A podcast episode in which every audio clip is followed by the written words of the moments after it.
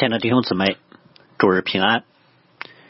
今天我们继续来分享新约路加福音的经文。今天分享的经文是在路加福音的第九章三十七节到四十五节。在开始分享之前，我们先一同来祷告。天父，我们感谢你，直到今日，你都与我们同在，帮助我们。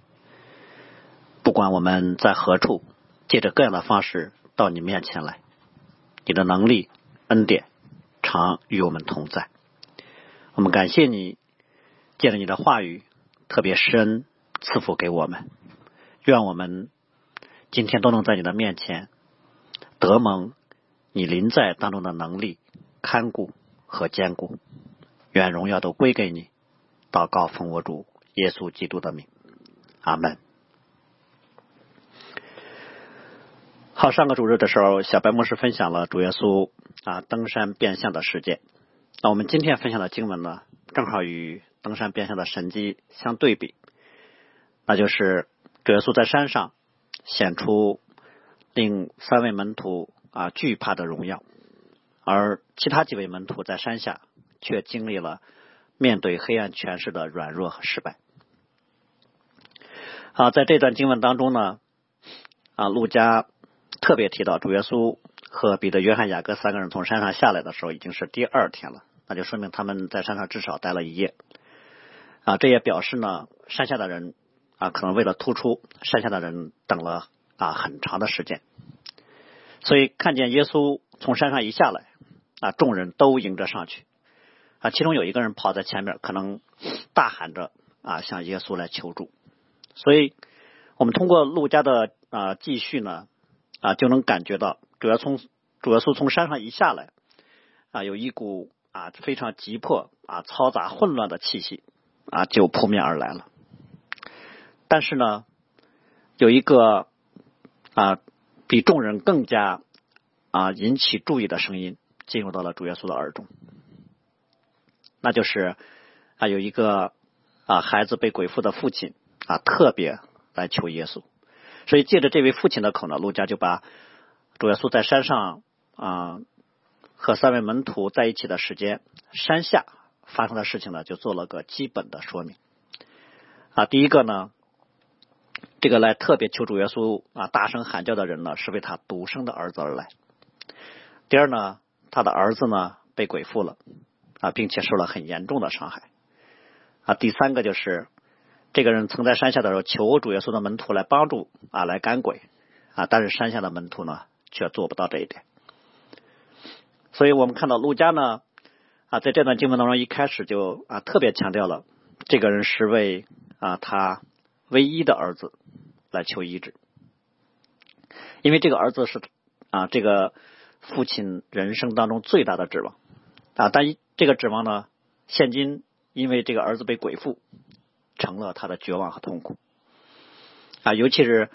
啊，通过这个孩子的父亲自己所说的啊，这个孩子被鬼附的时候啊，那些啊被折磨的细节啊，比如说突然喊叫啊、抽风啊、口中吐白沫等等，都显明了啊，这位父亲内心当中看见自己儿子被折磨的时候那个内心啊莫大的痛苦，并且陆家还透过啊这位父亲呢，对于门徒呢。啊，有某种意义上的控告啊，当然这个控告不是那种啊定罪的控告，而是反映出了啊这位父亲一开始内心带着啊很大的希望啊来到啊山下，然后看到门徒不能赶出呢，心里充满了失望，然后呢第二天又看见主耶稣下来，那又从失望啊心里又有了一些盼望，这样一种信心的变化。那我们先来看门徒们的失败。这个人在求耶稣以前呢，先求了耶稣的门徒啊，就是在山下等候耶稣的那几位门徒。我们知道彼得、约翰跟雅各三个人呢，他们是跟主耶稣上了山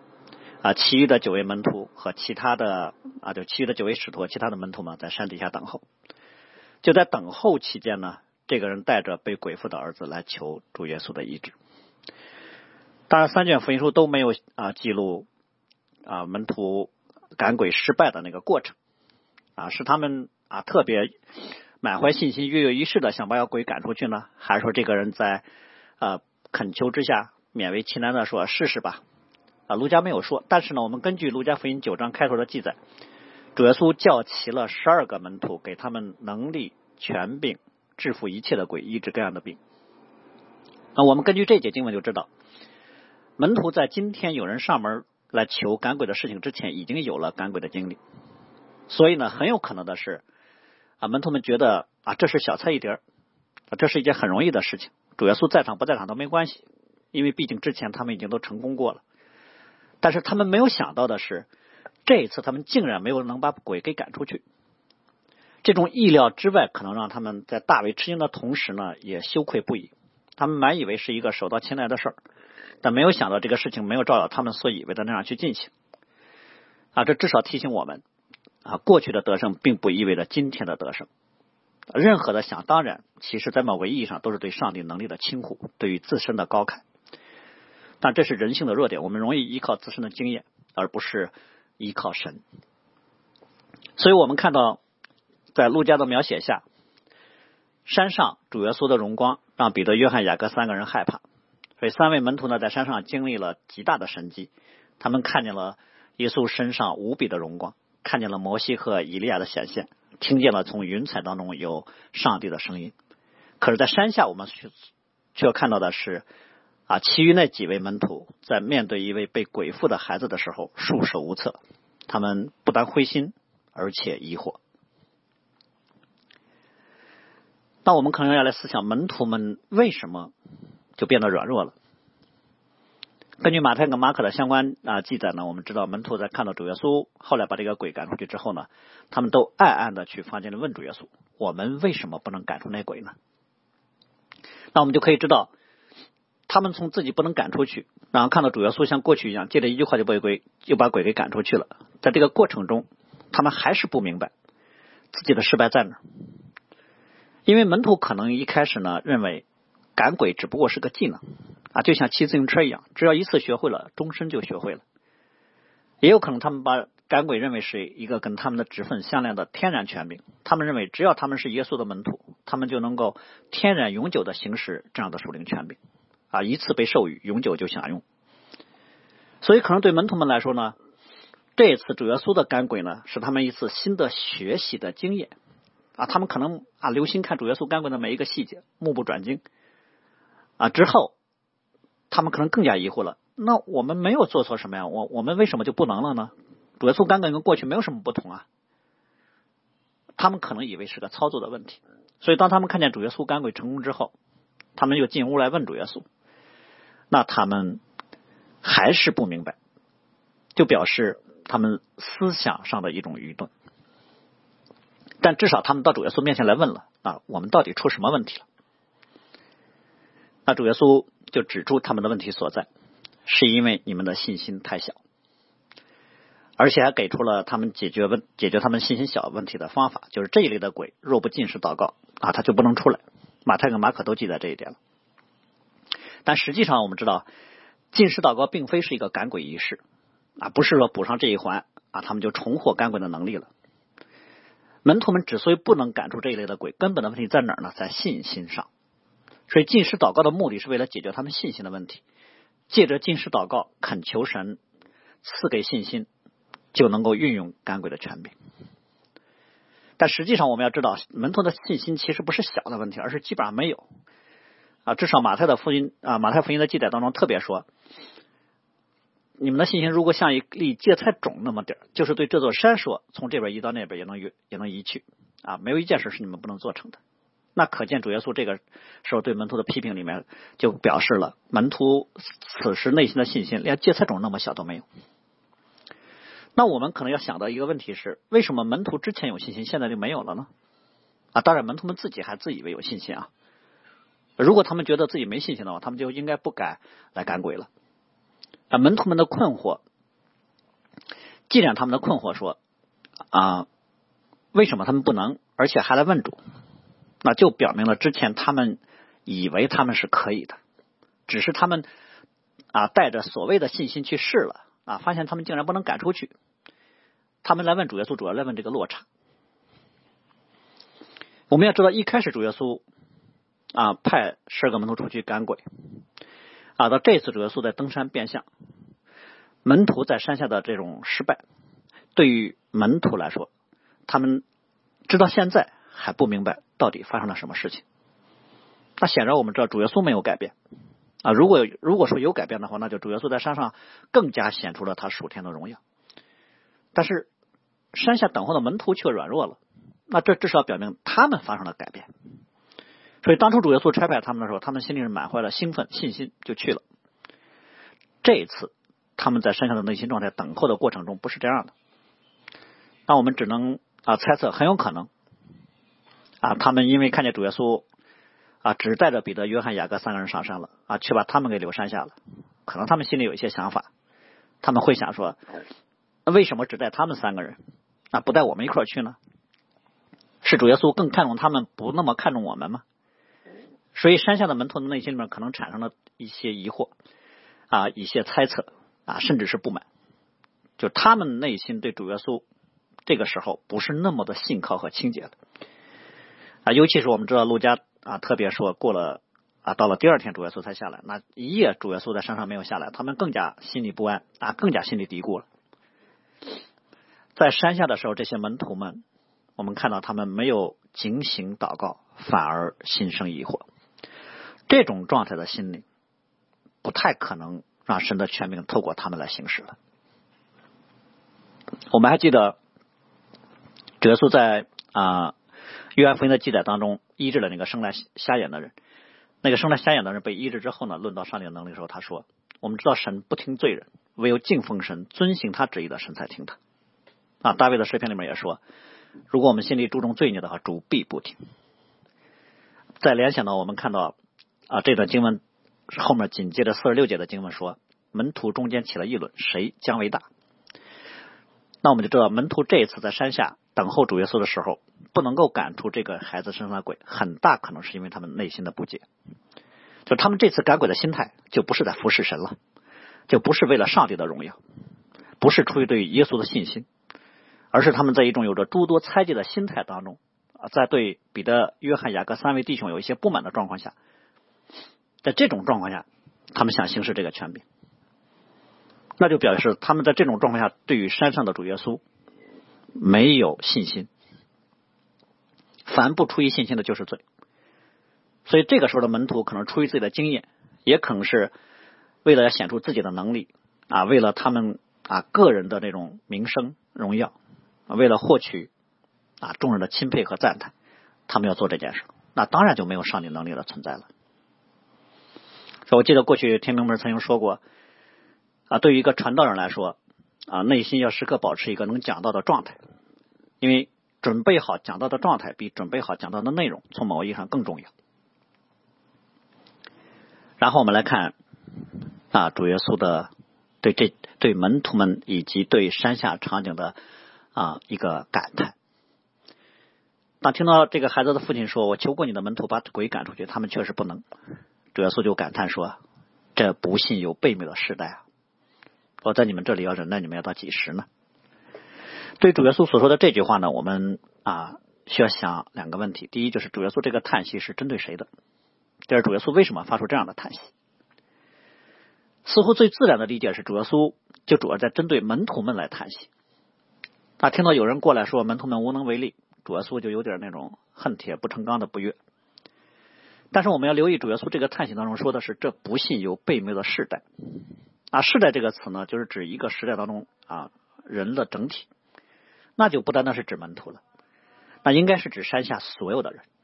啊，甚至也包括跟随主耶稣一同上山的那三位门徒。因为我们根据马可对这个事情的记载可以知道。主耶稣面对孩子的父亲恳求的时候，曾经挑战，就挑战这个孩子的父亲说：“你若能信，在信的人凡事都能。”啊，这个孩子的父亲就说：“主要我信，但我信不足，求你帮助。”同时，我们再联想，马可还记载了主耶稣下山的时候，曾经遇见文士跟门徒们在辩论，辩论什么呢？没有说，但很可能是在辩论门徒为什么不能将鬼赶出去。可见呢，主耶稣这个叹息就应该不是单单对门徒发出的，而是针对当时在场的所有人。门徒们因为主耶稣就带了三个人上山，迟迟还迟迟不归，心里有各种想法，所以他们不能把鬼赶出去。孩子的父亲原本可能还带着满腔的信心啊来求主耶稣，没想到看到主耶稣山上一昼夜没下来，山下的门徒又不能赶出这个鬼，连带的他对主耶稣的信心也减弱了啊，甚至他都可以怀疑，那即使主耶稣从山上下来了，那他是否真有能力把这个孩子给医好呢？那文士更不用说了，他们原本对主耶稣就有很多敌意，现在终于看见。啊！耶稣的门徒连鬼都赶不出去了，那他们可以借机来质疑你们之前所说的耶稣该医医病赶鬼的事是真的吗？就至少门徒们的失败，使得耶稣也一同被人质疑了。但门徒们呢，虽然不能把鬼赶出去，但是他们忍受不了文士恶意的质疑啊，他们就跟这些说讥诮话的文士争论起来了。说我们看到山下的情景，就是门徒们又软弱又动了血气，跟人争论。孩子的父亲呢？啊，心里还怀疑耶稣的能力。啊，文士呢充满恶意的讥诮和诋毁。旁边那个孩子呢又被鬼附，摔倒在地上，口里吐白沫，咬牙切齿。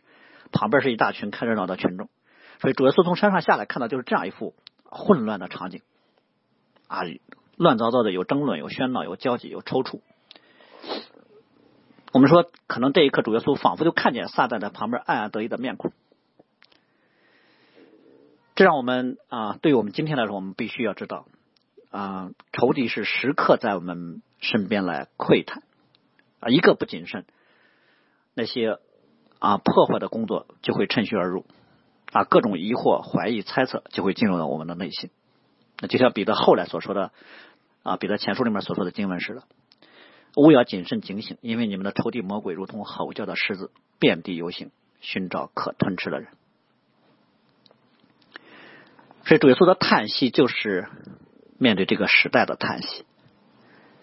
但主耶稣的叹息呢，我们还容易理解一些。可是用悖谬这个词，是不是用的太重了些？因为悖谬这个词，可以我们可以把它理解为混乱、扭曲和悖逆。这个词的运用呢，使我们就想到，曾经有文士跟法利赛人来试探主耶稣，说：“夫子，我们愿意你显一个神迹给我们看。”那主耶稣却说：“一个邪恶淫乱的时代，求看神迹，除了先知约拿的神迹以外，再也没有神迹给他们看了。”我想当听到这句话的时候，我们就看到神对这个时代的评价和人对这个世界的看法是不一样的。有时候人们以为是小事了，在神看来是大事；有时候在神看为这是个小事了，人却却又认为这是又宝贵又重要的大事。我想门徒包括孩子的父亲文士和其他围观的人，嗯，他们都不觉得他们本身有什么大问题啊，即使有呢，他们也不觉得啊有多么严重。人看自己的罪的时候，总觉得这都是无关痛痒的小事但实际上，在上帝看来，对于他们这种表现，已经到了忍无可忍的地步。所以我们发现，最最可怕的地方，在于对于人性的麻痹。就像圣经里面经常用麻风病来比喻罪似的。罪对于心灵的麻木，使得我们对于犯罪、对于良知都不敏感了。所以当年摩西。在山上四十昼夜下来之后，看见的就是以色列人围着金牛犊坐下吃喝起来玩耍。你会发现摩西的反应就是惊怒之下就把甚至把两块滑板都给摔碎了。但以色列人在下面啊，他们却不觉得他们做错什么了。当然，我们知道今天主耶稣从山上下来看到的场景呢，跟当年啊摩西从山上下来看到出埃及时的以色列人呢，不是同一群人了。但是我们要想的是，今天这群以色列人跟当年他们的祖宗相比，更加敬虔了吗？现在跟随主耶稣的门徒比当年的亚伦更有灵性吗？围观的这些群众们比当年拜牛拜金牛犊的他们的先祖更好吗？在人性的本质上，其实没有什么不同。同样的喧闹，同样的不幸和悲悯，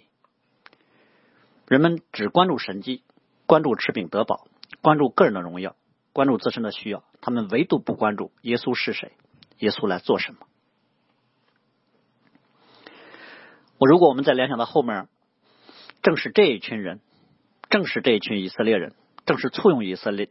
以色列的救主啊，簇拥弥赛亚的这群人，当他们看到他们投射在耶稣身上弥赛亚那个盼望的破碎之后，他们就开始恨他，出卖他，离弃他，把他钉死在十字架上。所以主耶稣说。这真的是有一个，这真的是一个又不幸又悖谬的时代。但是主耶稣在叹息之后呢，依然是让这个父亲把自己的独生儿子带过来，主耶稣就医治了他。这个医治的场景我们看到啊，跟之前稍微有一些不同，因为这个孩子身上所附的那个鬼啊，确实挺嚣张的，因为都到了主耶稣的面前了，他还折磨这个孩子，在主耶稣的面前把这个孩子摔倒，叫他重重的抽风。我们这这一方面表明了山下属灵征战的那个激烈啊，撒旦似乎占了上风似的啊，围观的群众可能都在想，甚至连门徒都在想，我们看主耶稣能不能把鬼赶出去啊？至少到现在，鬼还在这个孩子的身上，耶稣都已经站这儿了，好像鬼也不怎么怕他似的。那我们要知道一点，就是这不是表示基督能力的不够，反而呢，这是主耶稣从山上下来，他直接再次。从荣耀进入到世界当中，进入到罪人当中，进入到黑暗的势力当中，他总是站在征战的最前沿，就像他曾经多次触摸长大麻风病的、触摸死人一样，他直接触摸到黑暗与这个人的痛苦。所以主耶稣像过去一样，依然是用话语斥责那乌鬼，乌鬼就就被赶出去了，这个孩子就好了。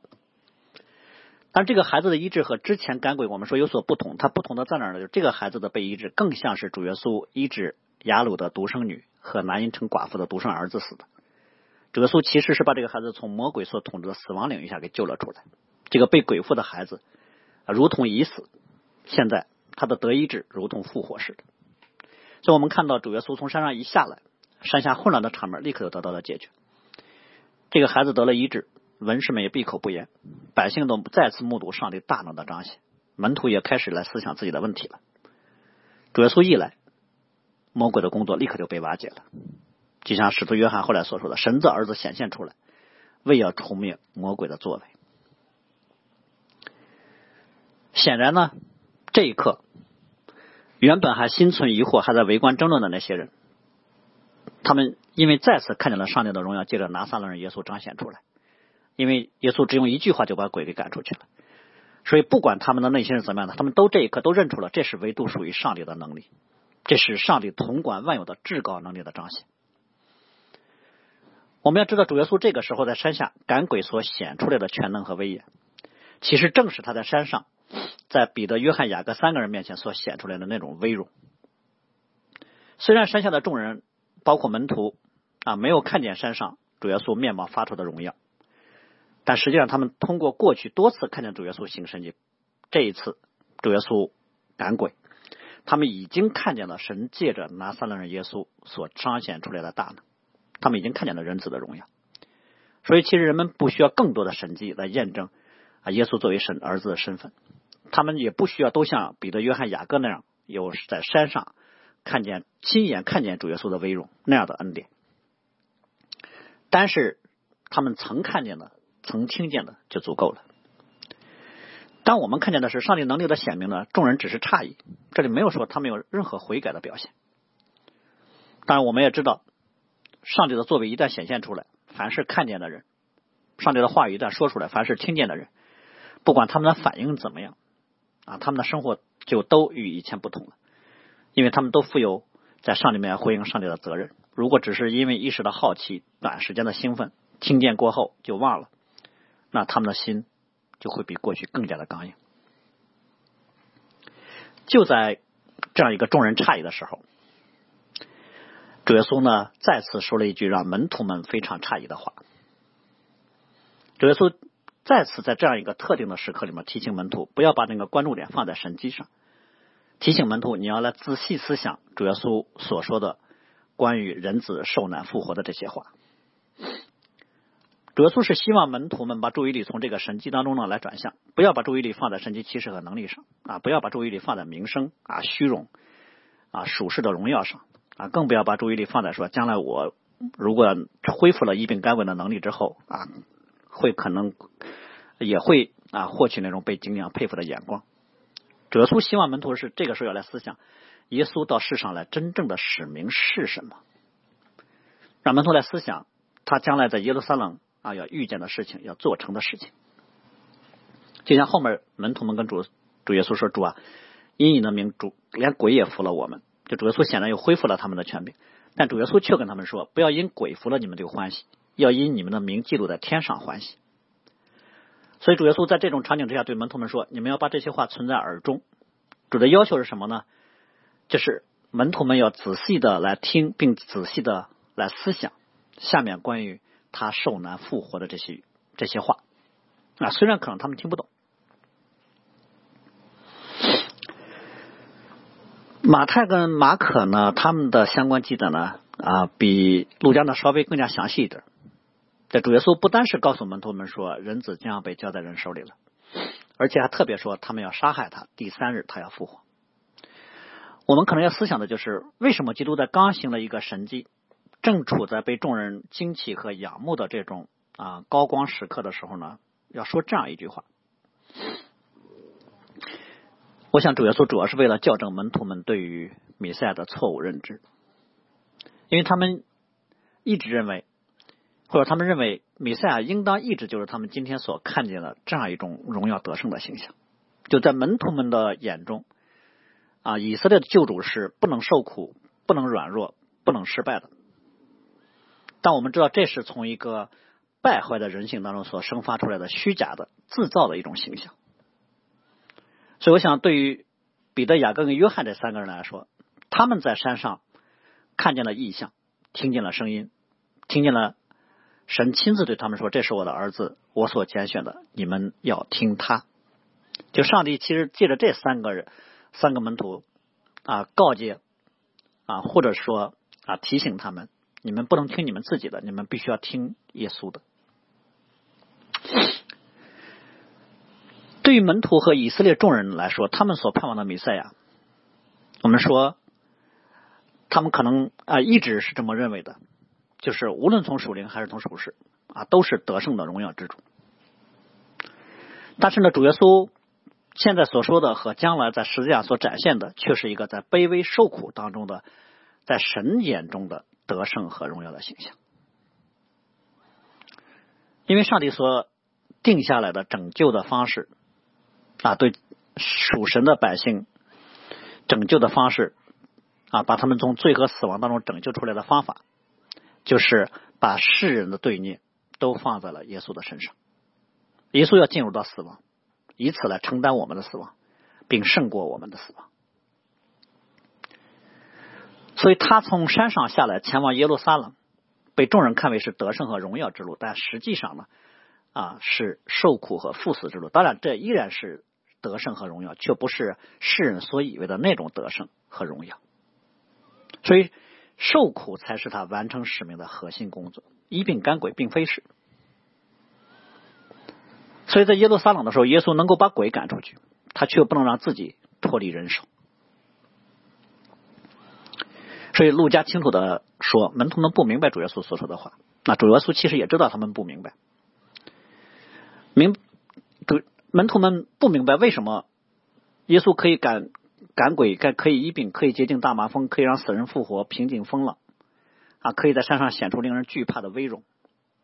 啊，甚至连门徒自己被授予权柄之后，也能做这些事儿，也能去赶赶鬼医病。但耶稣就是不能救自己脱离文士、法利赛人和比拉多的手呢？我想门徒们的不明白主要在于耶稣大有能力啊，却要被钉死这之间的张力。但是我们必须要知道，耶稣耶稣说这个话本身啊，不是那么的晦涩难懂。主耶稣不是用了很多的比喻啊，很多难解的词语啊，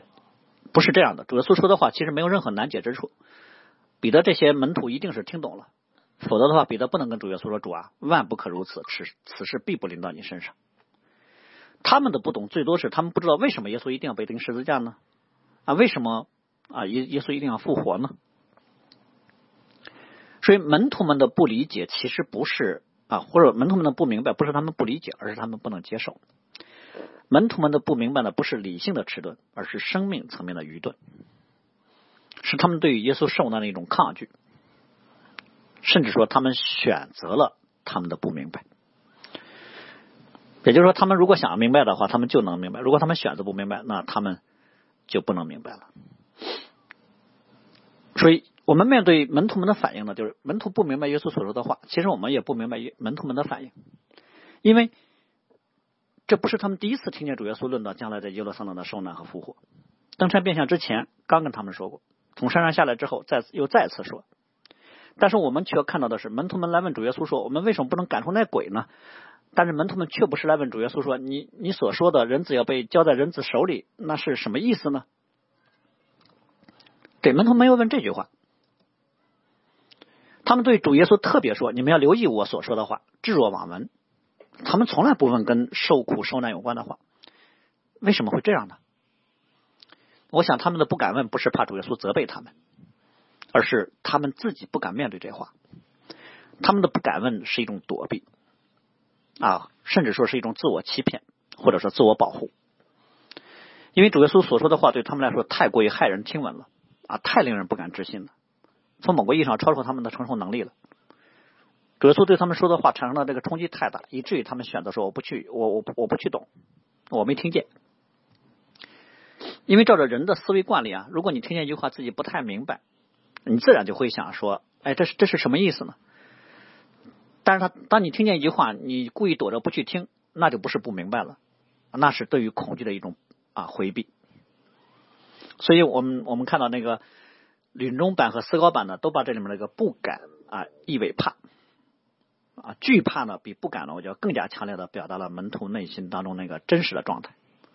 也就这个时候，门徒听见了关于弥赛亚受苦的话语之后呢，他们心里的恐惧抗拒到了一个地步。就像当年以赛亚说以色列人那样，他们听是要听见却不明白，看是要看见却不晓得。啊，要使得百姓心蒙只有耳朵发沉，眼睛昏迷，恐怕恐怕眼睛看见耳耳朵听见，心里明白，回转过来，变得一致。我们发现新约当中多次引用这节经文来说明当时百姓的愚钝和悖逆。啊，其实门徒们当时啊跟以色列百姓差不多，只不过他们蒙了格外的恩典。他们这种心态其实是一种。啊，按照今天的这个网络用语叫放弃治疗的心态，因为他们心里对米赛的期望已经有了一个非常顽固的先入为主的看法。这个看法之所以顽固呢，一方面可能是他们从小就形成了头脑当中对米赛的认知呢是几百年一代一代沉淀下来一种文化传统；另一方面呢，他们也是依靠这种内在固有的米赛亚观来规划他们跟随耶稣的人生道路的。所以，他们面对耶稣给他们呼召，义无反顾的舍弃了渔船啊，舍弃了税关的工作。但是跟随耶稣之后呢，他们可能会以为说，那耶稣是不是会给我们豪华的游轮或者是财务大臣的回报呢？就跟随祖先所传说这位弥赛亚在地上建功立业，这个观念对他们太过于顽固了，以至于说这是他们的人生信条，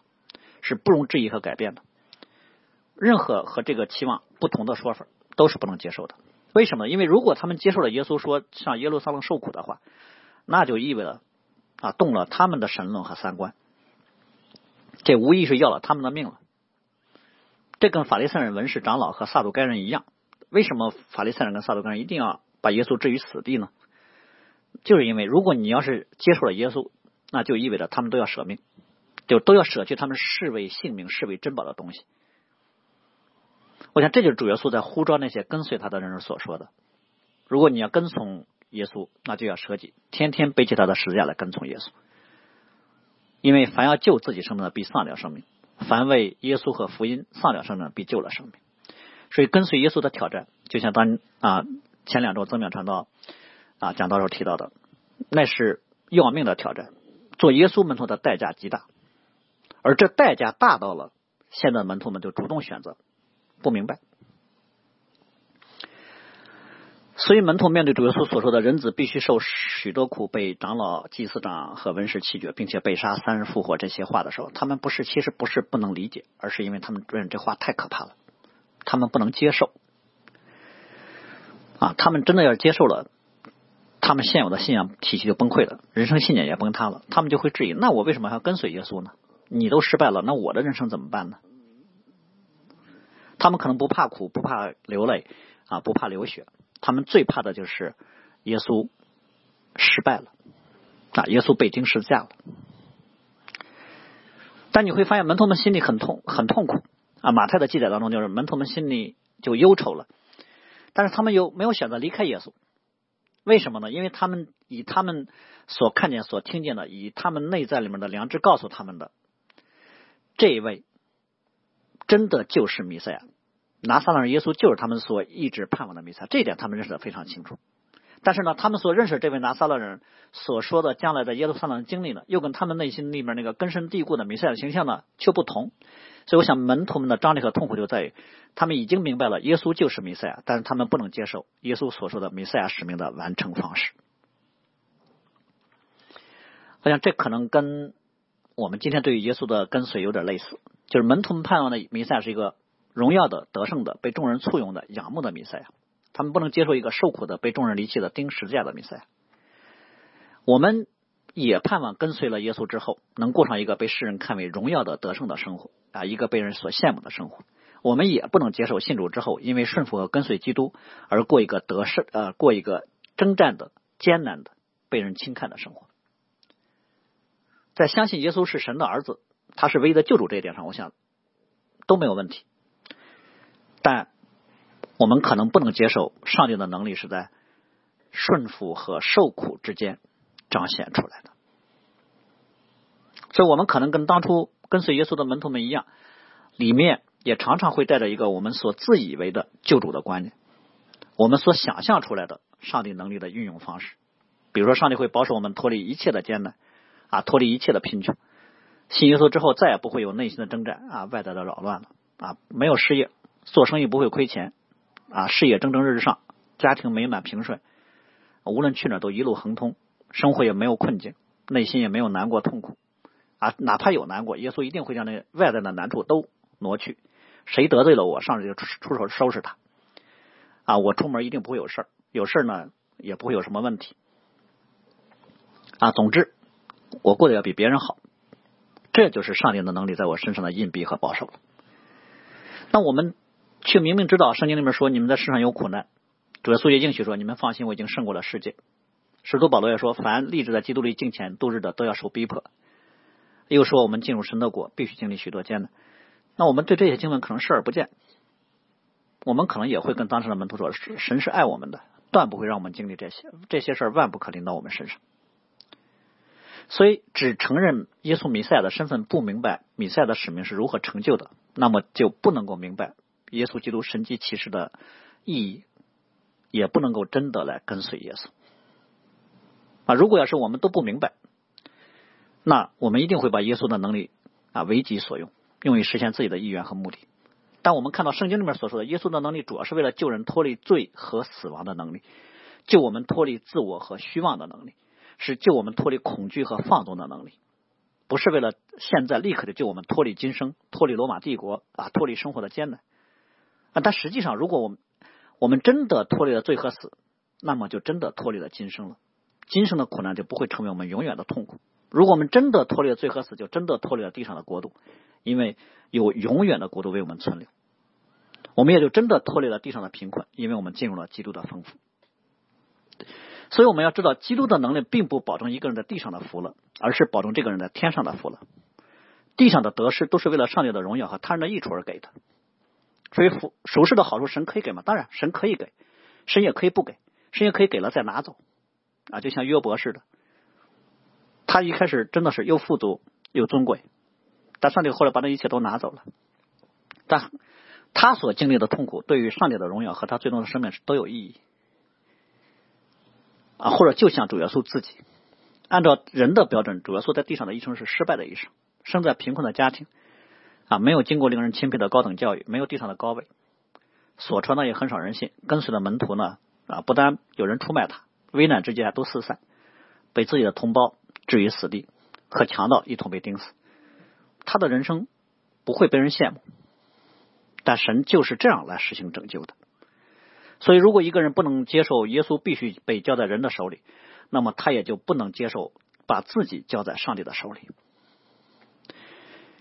所以，当当当当我们知道神呼召我们来跟随耶稣的时候，神知道我们里面带着各种固有的观念啊，或者从小形成的、学校灌输的、世界熏陶出来的等等。